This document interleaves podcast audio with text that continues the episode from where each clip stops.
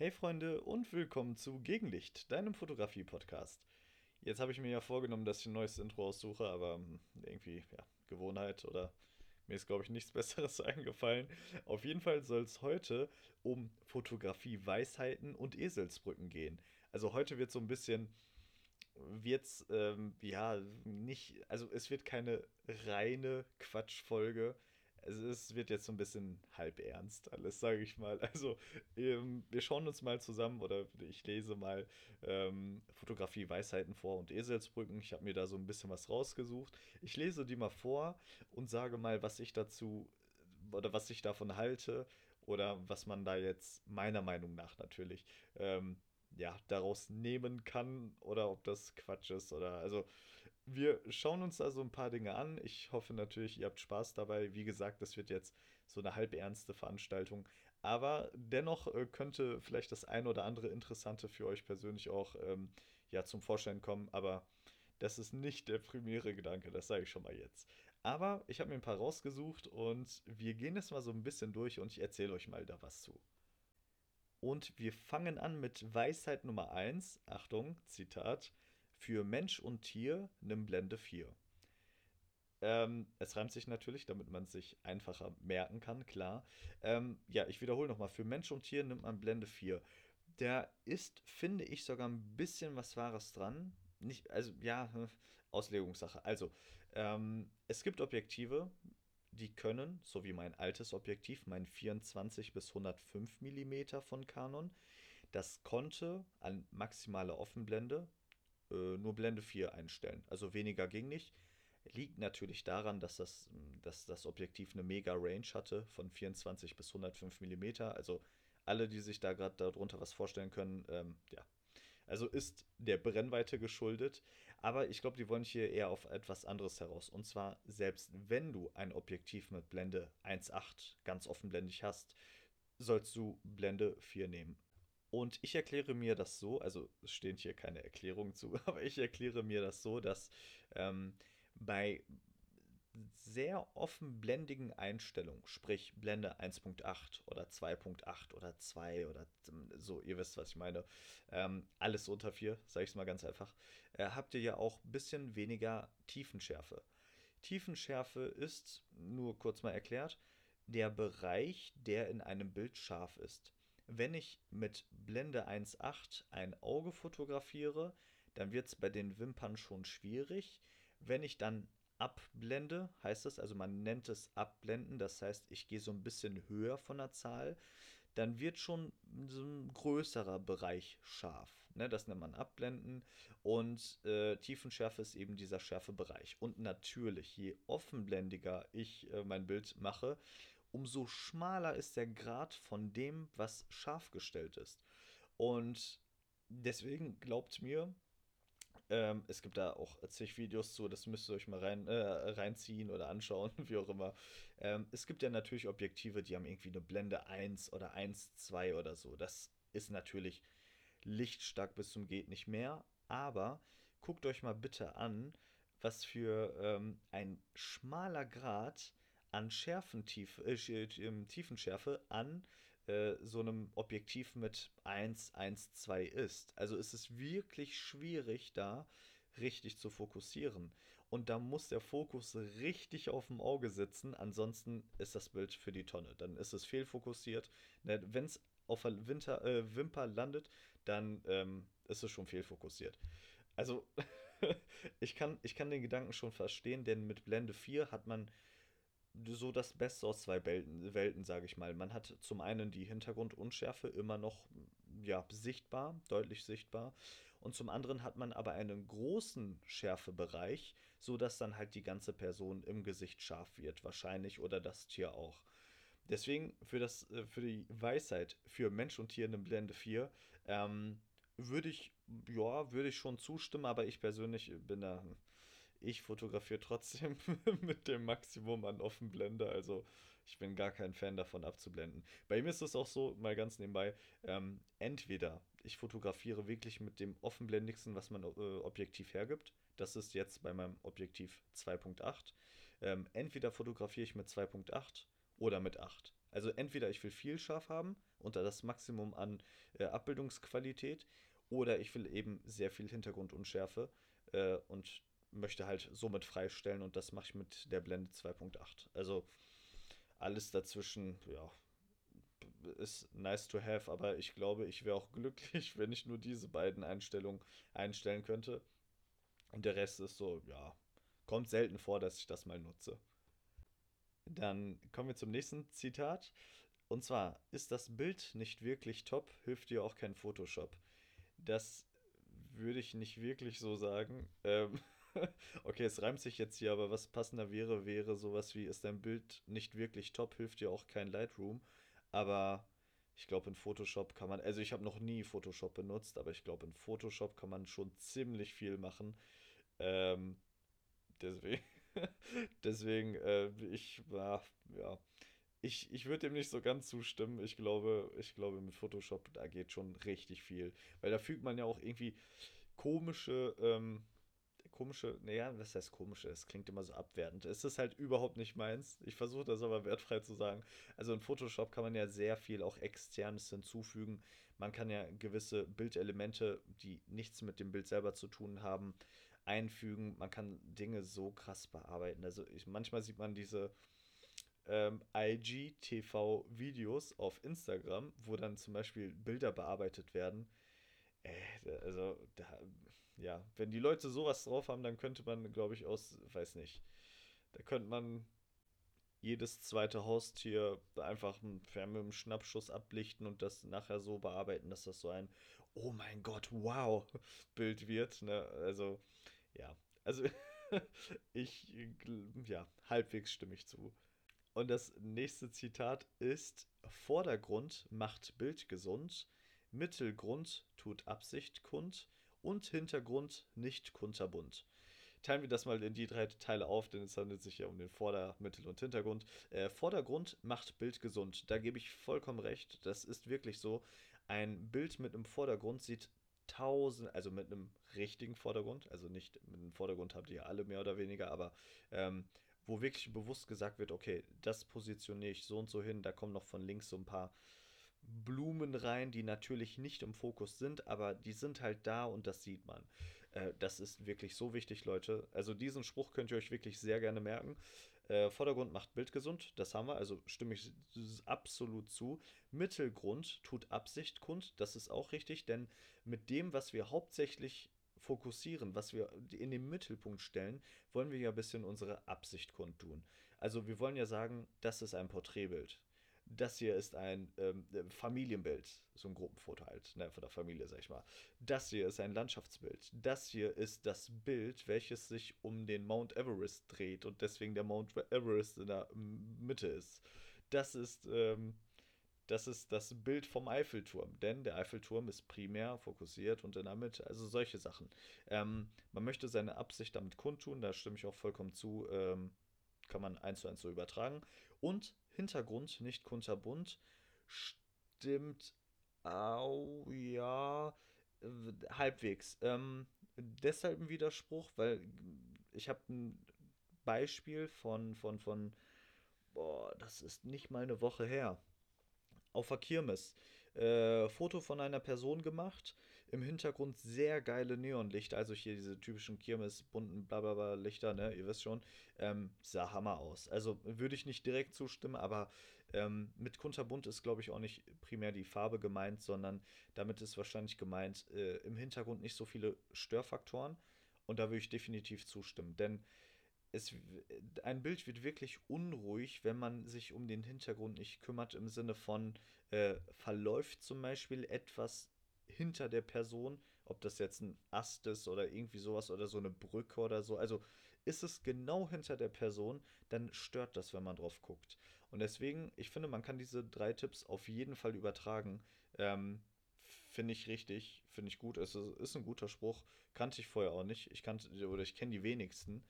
Ich sag mal Bescheid, wenn ich einen davon kenne, aber wir, wir gucken mal weiter. Und wir sind bei dem nächsten welcher lautet, den Sensor putzen, das ist schlau, umso weniger brauchst du EBV.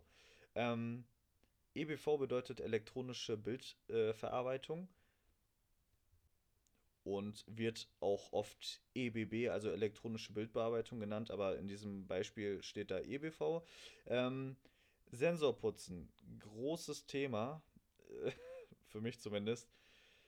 Ich kann, also halbwegs, äh, folgendes. Also erstmal, der, das, diese Weisheit möchte uns sagen, dass es äh, durch den Sensor oder durch das Reinigen vom Sensor äh, dass uns da in der Nachbearbeitung etwas erspart bleibt. Und zwar äußern, äußert sich Schmutz auf dem Sensor, wie zum Beispiel Staub oder so Staubkörner, was halt so ein bisschen, bisschen größer ist im Durchmesser, ne, was man dann noch wirklich sieht.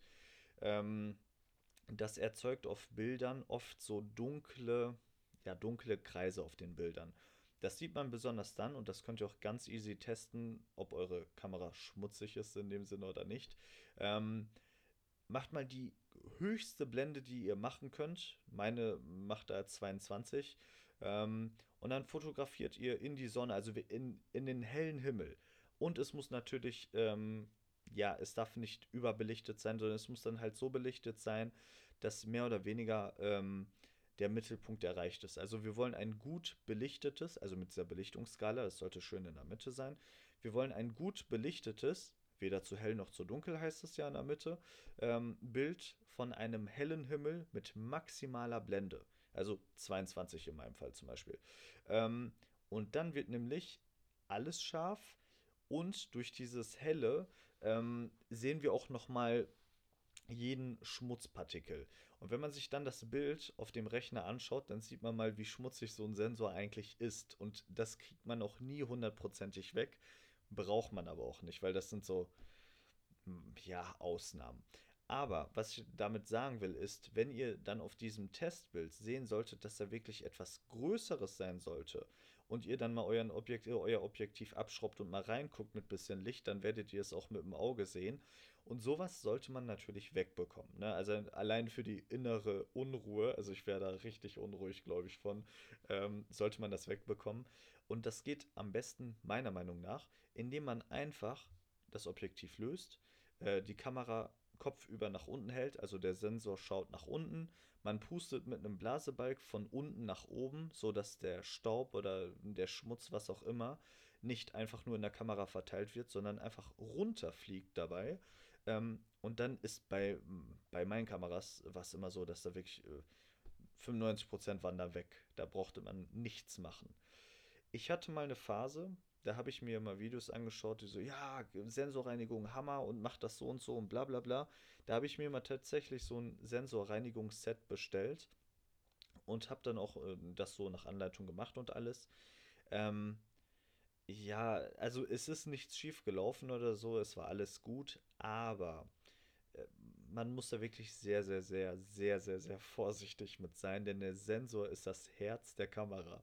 Und ihr wollt da ganz bestimmt keinen Kratzer reinbekommen, ihr wollt da ganz bestimmt keine Schramme oder sonst was reinbekommen und ihr wollt erst recht nicht irgendeinen Schmutz großartig verteilen oder sonst was. Also ähm, glaubt mir, ihr werdet es eigentlich nicht brauchen, wenn ihr regelmäßig mal mit so einem äh, hier Blaseberg oder so einem, weiß nicht, so einem Puste-Dingen, ihr wisst schon, wenn man da ab und zu mal ähm, auf den Sensor drauf pustet ne, und da so ein bisschen der Staub abfällt, dann sollte alles gut sein in den seltensten Ausnahmen und in den seltensten Fällen, wenn da mal wirklich was sein sollte und ihr kriegt das so nicht weg, ähm, dann würde ich trotzdem überlegen, ob ich das mache und würde überlegen, ob ich da nicht die paar Euros in die Hand nehme und das von einer Person machen lasse, die das professionell macht.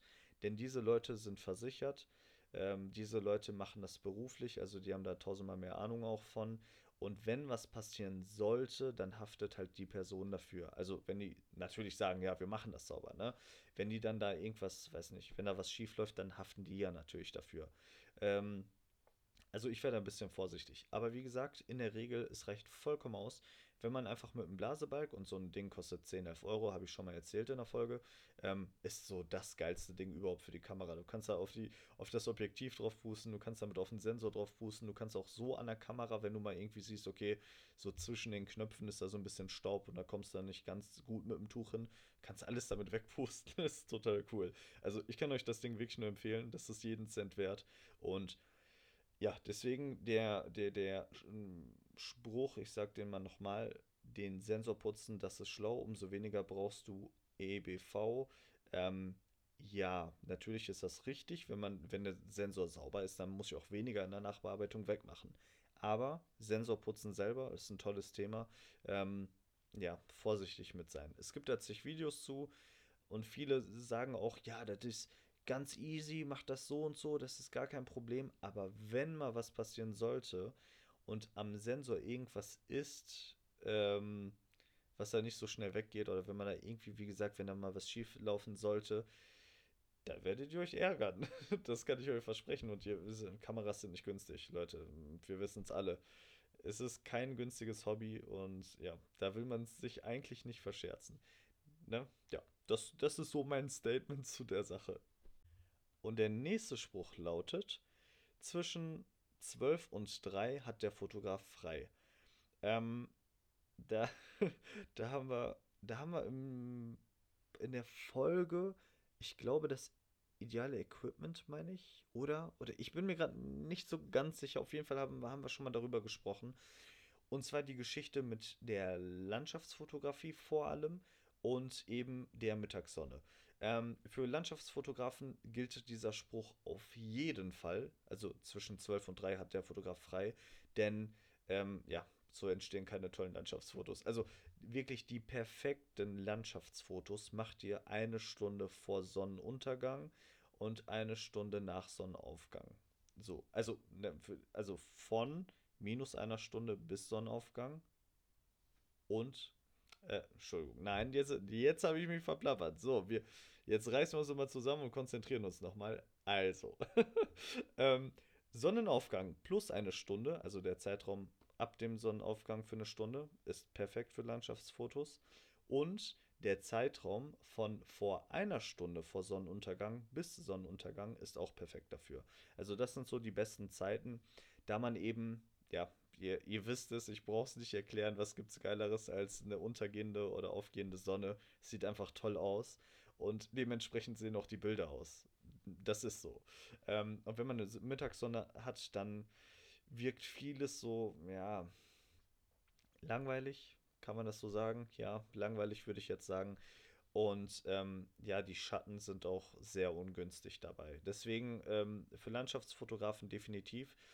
Für, für, für, für alle anderen Fotografen, ähm, ja, nee, eher nicht, weil ich kann Porträts auch zu Hause machen.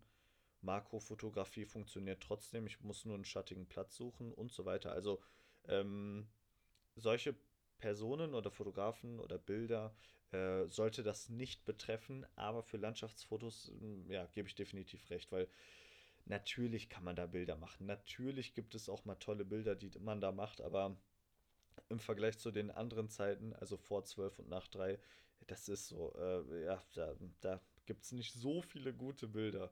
Das kann man leider nicht gut reden. Ja, und wir kommen direkt zum nächsten. Und zwar fotografiert man ein Konzert, wird die Blende aufgesperrt. Ähm, ja, stimmt, natürlich, ist klar, denn das bezieht sich natürlich nicht nur auf ein Konzert selber, denn es gibt auch ähm, ja, also Konzerte, die draußen stattfinden, äh, in öffentlichen Theater Theatern oder ähnliches.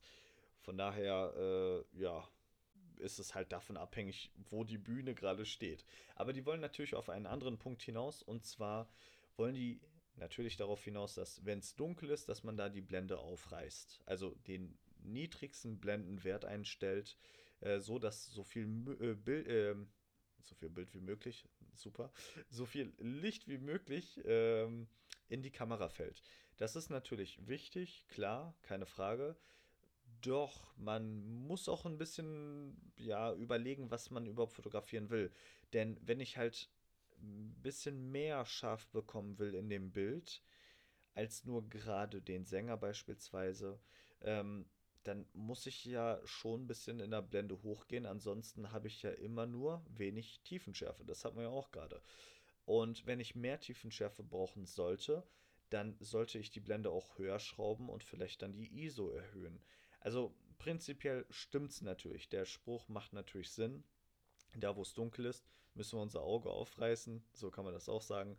Ähm, aber es hängt natürlich auch davon ab, was für ein Bild wir gerade erzeugen wollen. Ähm, aber zu 95% der Fälle stimmt es vollkommen. Deswegen, ich würde ich würd dem schon recht geben. Doch, denke schon. Und die nächste Weisheit besagt, knippst du deine Bilder roh, bist später beim Bearbeiten froh. Hier wird ganz klar, ja, ganz klar darauf hingedeutet, dass man doch die Bilder in RAW, also RAW, schießen soll. Äh, jetzt habe ich schon so oft über dieses RAW-JPEG-Thema gesprochen. Also es gibt ja diese bei, äh, beiden Dateiformen, und zwar RAW und JPEG. Und ich habe auch jedes Mal gesagt, wir werden darüber noch sprechen, darüber wird es noch eine Folge geben. Und auch heute sage ich immer noch das Gleiche. Es wird darüber eine Folge geben. Nur ich finde es nicht, also es ist wichtig, es ist schon wichtig, aber ich finde, es gibt so ein, ja, es, es ist so ein schwieriges und komplexes Thema. Ich will erstmal so ein bisschen gucken, dass ich erstmal so ein bisschen was anderes mache und das ist schon was sehr Spezielles. Und ähm, das wird nicht so viele vielleicht interessieren, aber wir müssen das definitiv einmal machen, denn ähm, für, die, für die Bildbearbeitung, so wie der Sprichwort, äh, wie das Sprichwort das schon sagt, ist das schon richtig. Und zwar, nur um es mal jetzt so einfach runterzubrechen, ähm, angenommen. Ich, ich meine äh, Kamera hat die Funktion, Bilder sowohl in JPEG zu schießen, als auch in RAW zu schießen, als auch RAW und JPEG zusammenzuschießen. Das ist auch möglich. Also macht natürlich ein bisschen mehr Datenmengen aus letztendlich, das stimmt, aber das ist so. Ähm, und nur um es mal ganz grob einmal zu erklären, ähm, wenn ich ein Bild mit JPEG schieße, dann ist es in der Nachbearbeitung schwieriger, denn die Dateninformationen, die Bildinformationen, die ich mit einer JPEG-Datei schieße, sind deutlich geringer als die Bildinformationen eines RAW-Bildes. Ähm, ich habe auch letztes, letztens das Beispiel gehabt mit den Wolken. Das können wir jetzt wieder nehmen. Und zwar, wenn ich mit einem JPEG, also oder als JPEG, einen Himmel fotografiere, welcher ausgebrannt ist, sprich wo alles hell ist und man sieht keine Wolkenstrukturen, weil der Himmel zu hell ist, dann wird es in der Bildbearbeitung ja wahrscheinlich nichts, wenn ich da irgendwie an den Lichterpegel rumspiele und irgendwie hoffe, dass die Wolken doch sichtbar werden. Ähm, bei RAW-Bildern ist es aber so, dass sowas durchaus möglich ist. Also der Himmel ist ausgebrannt, aber trotzdem kann ich da etwas mehr retten, denn das Bild hat mehr Informationen gespeichert. Das hat aber natürlich auch den Nachteil, dass RAW-Dateien größer sind. Das heißt, mit JPEG-Bildern schaffe ich es, ähm, schneller zum Beispiel Serienbilder zu machen. Also die äh, Speicherkarte kommt schneller mit dem Speichern hinterher. Ähm, und die Daten sind schön klein oder kleiner, sage ich mal. Die sind ja, ja, kann man nicht sagen pauschal klein, sondern die sind ja auch groß. Aber bei RAW-Bildern ist es zum Beispiel so, ähm, die sind deutlich größer von der Datenmenge. Also ein RAW-Bild bei mir macht, glaube ich, äh, 22 MB macht, glaube ich, ein RAW-Bild aus.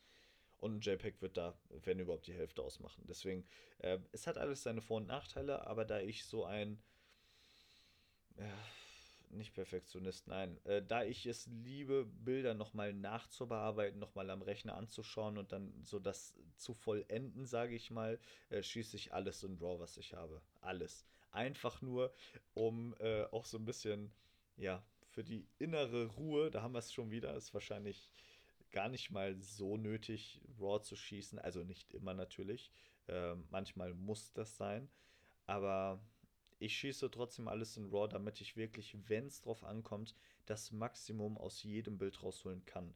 Ähm, denn letztendlich Bilder sind Momentaufnahmen und ja, wie geil ist es bitte, dass man eine Momentaufnahme noch ja, mehr beeinflussen kann dann im Nachhinein als, ja, als mit einem JPEG zum Beispiel. Ne? Da ist man bisschen eingeschränkter, aber in einem RAW kannst du vielleicht noch von irgendwelchen Personen, die so im Hintergrund sind, durch die richtige Bearbeitung nochmal so ein bisschen mehr Struktur ins Gesicht bekommen und denkst, ach, das ist doch XY.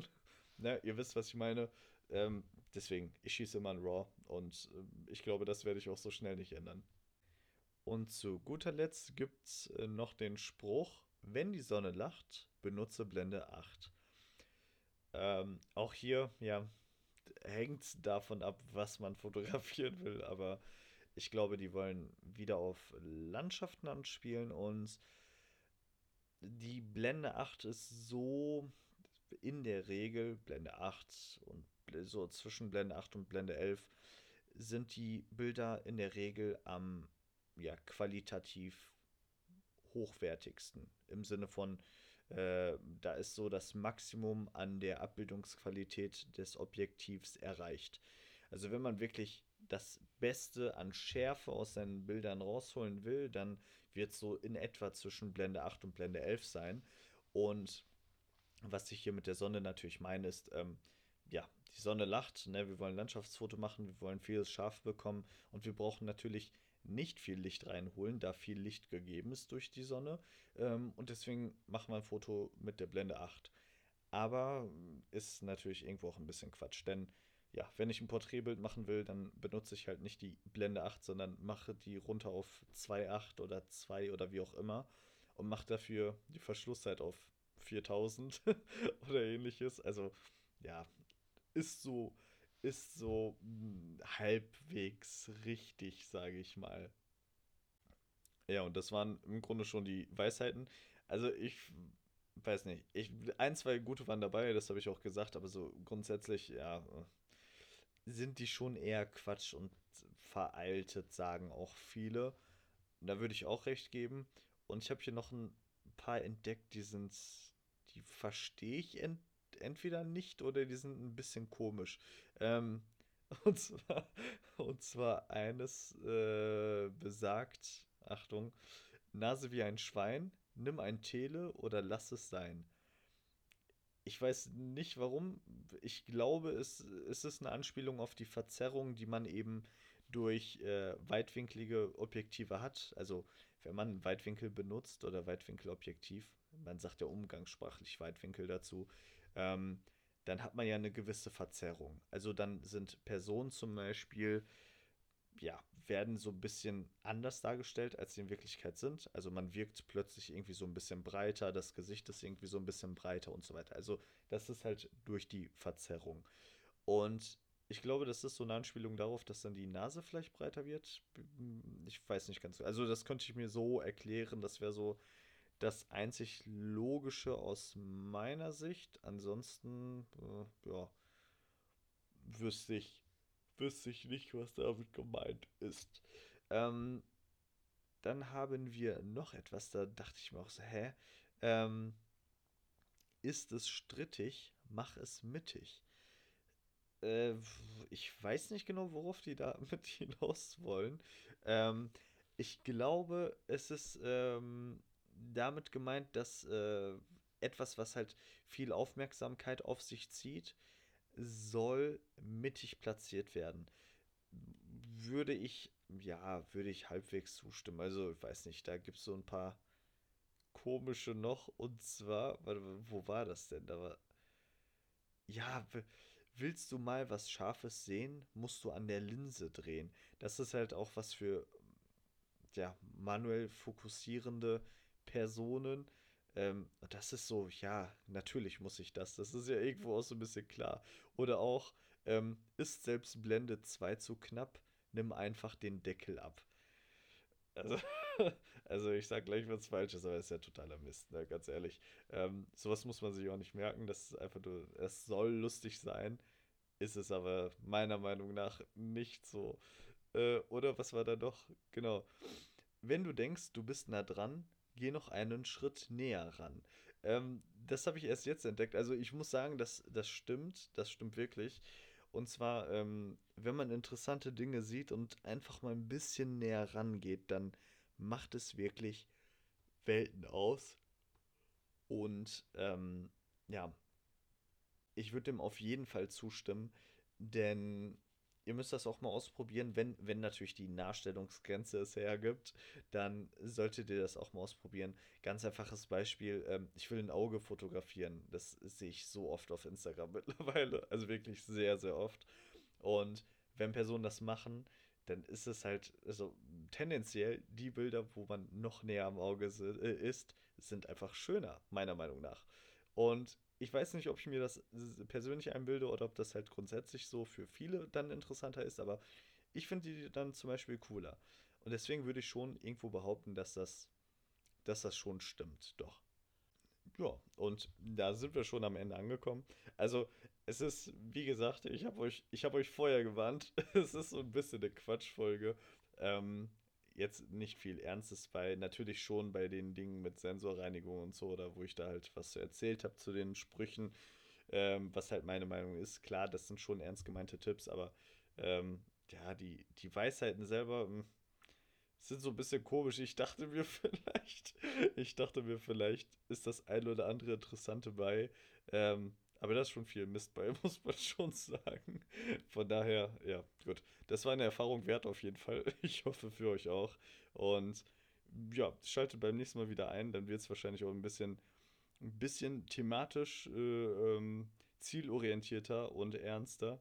In Klammern ernster. Natürlich, das soll ja kein ernster Podcast in dem Sinne sein, aber wo dann halt nicht so viel Quatsch bei ist. Ich meine, die Dinge, die ich erzähle, sind ja oft schon spaßig genug.